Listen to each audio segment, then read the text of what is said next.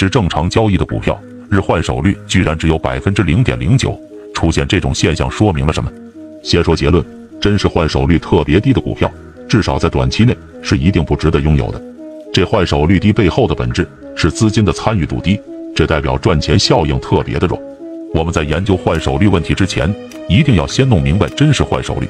所谓真实换手率，指的是个股的成交金额与浮动筹码的比值。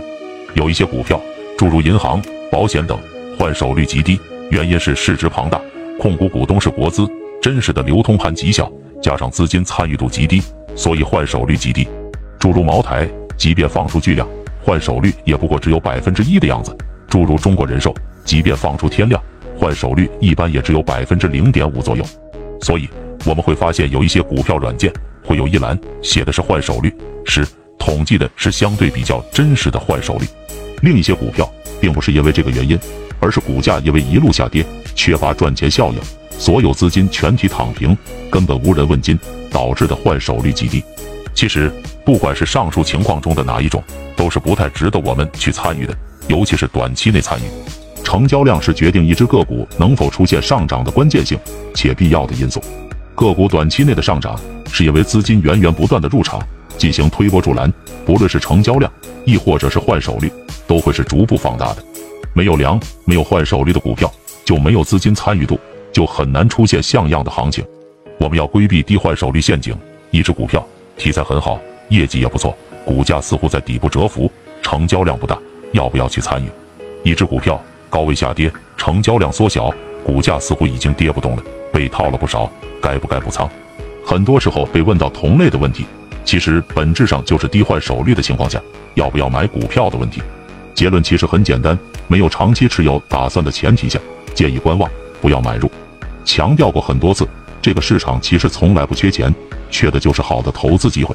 资金对于一只股票视而不见，一定是这只股票并没有吸引资金的能力。要么题材不在风口上，要么业绩不行，要么就是资金本身的能力不行，影响不了股票的趋势，无法让它上涨。总而言之，低换手率意味着无人问津，至少现阶段是沙子，不是金子。所谓的低换手率陷阱，指的是上市公司还是这家上市公司，但是在资金不青睐的情况下出现的低估值。简单的理解就是，同一家上市公司，即便业绩没有任何变化，在资金的追捧和抛弃下，会出现截然不同的估值结构。业内还把这种低换手率的陷阱对应另一个名词，叫做流动性溢价。一只个股在受到资金追捧的时候，股票就会产生流动性溢价。这个溢价源于买入者不用担心无人接盘，而一只股票在低换手率的背景下，大资金是不敢入场的，因为会面临两个问题。第一个问题，进来容易，出去很难。散户不用担心股票卖不掉的问题，因为成交量再小，每天也有个数千万，资金量小也没事。但是对于大资金来说，如果一只股票的换手率极低，成交金额特别小，那么资金一旦买入之后，没有其他资金来接盘，是很难退出的。要知道，对于短线的资金来说，退出有时候比赚钱更重要。所以低换手率锁定了流动性，也就锁定了资金的介入空间。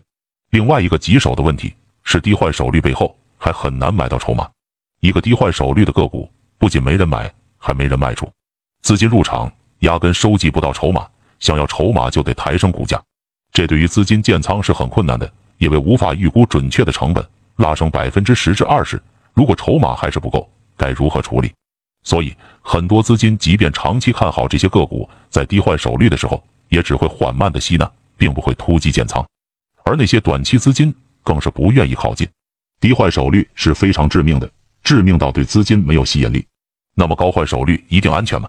其实这个答案显而易见。高换手率，尤其是超高的换手率，代表着资金活跃，并不能代表涨跌。所以压根没有换手率大就更安全的说法。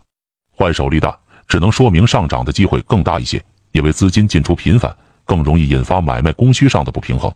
我们都知道，股票的份额是有限的，场外的资金却是无限的。当资金涌入出现高换手率的时候，如果筹码供给不足，股价就会飙升，甚至出现连续涨停。资金直接决定了股价的高度，这说明换手率高的股票上涨的机会更大一些。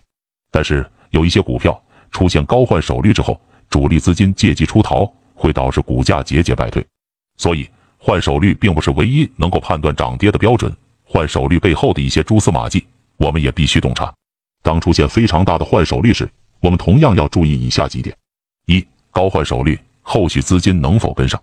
高换手率是好事，却又不是好事。天量的背后代表筹码的清洗，新入场的资金是否达成一致，后续又是否会继续拉升？股价如果出现天量，后续资金不足，那么在拉升的难度就很大，因为抛压会很大。所以出现放量换手后，一定要观察一下后续的走势，成交量是否能维持在高位。二、高换手率，主力是否借机出逃？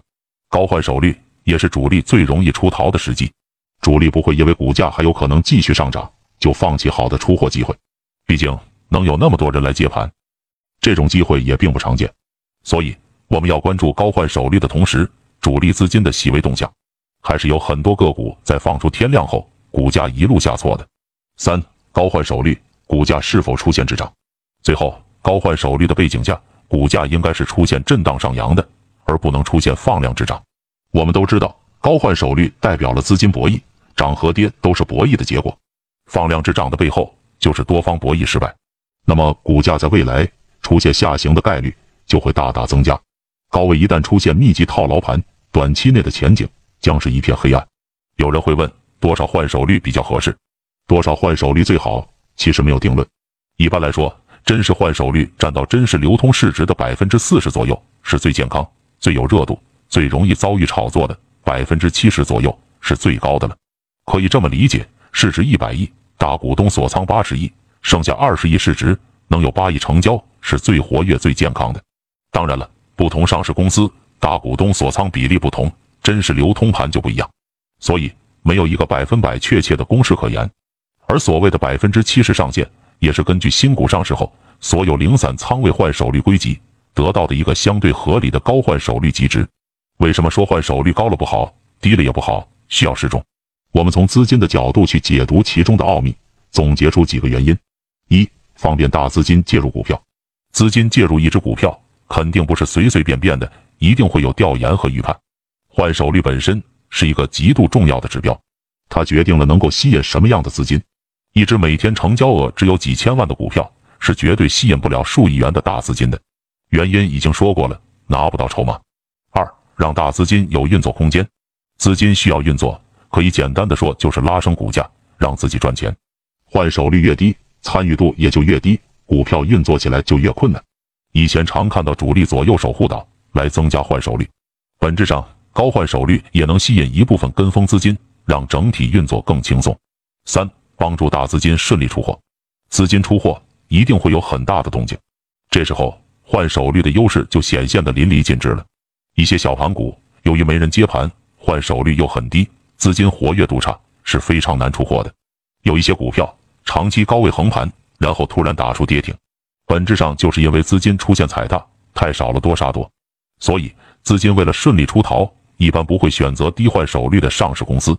聊了很多关于换手率的话题。想必大家对于换手率这个名词应该都有了新的认知。换手率作为股票交易中最重要的环节之一，必须要有深刻的理解。而那些缩量的、下跌的或者底部长期横盘的，都是低换手率个股，尽量别去参与了。总的来说，成交活跃其实是股票的生命线，即便是黑马股也是如此。那么在换手率不断增长的大背景下，顺水推舟进行股票的交易，就一定能赚到钱。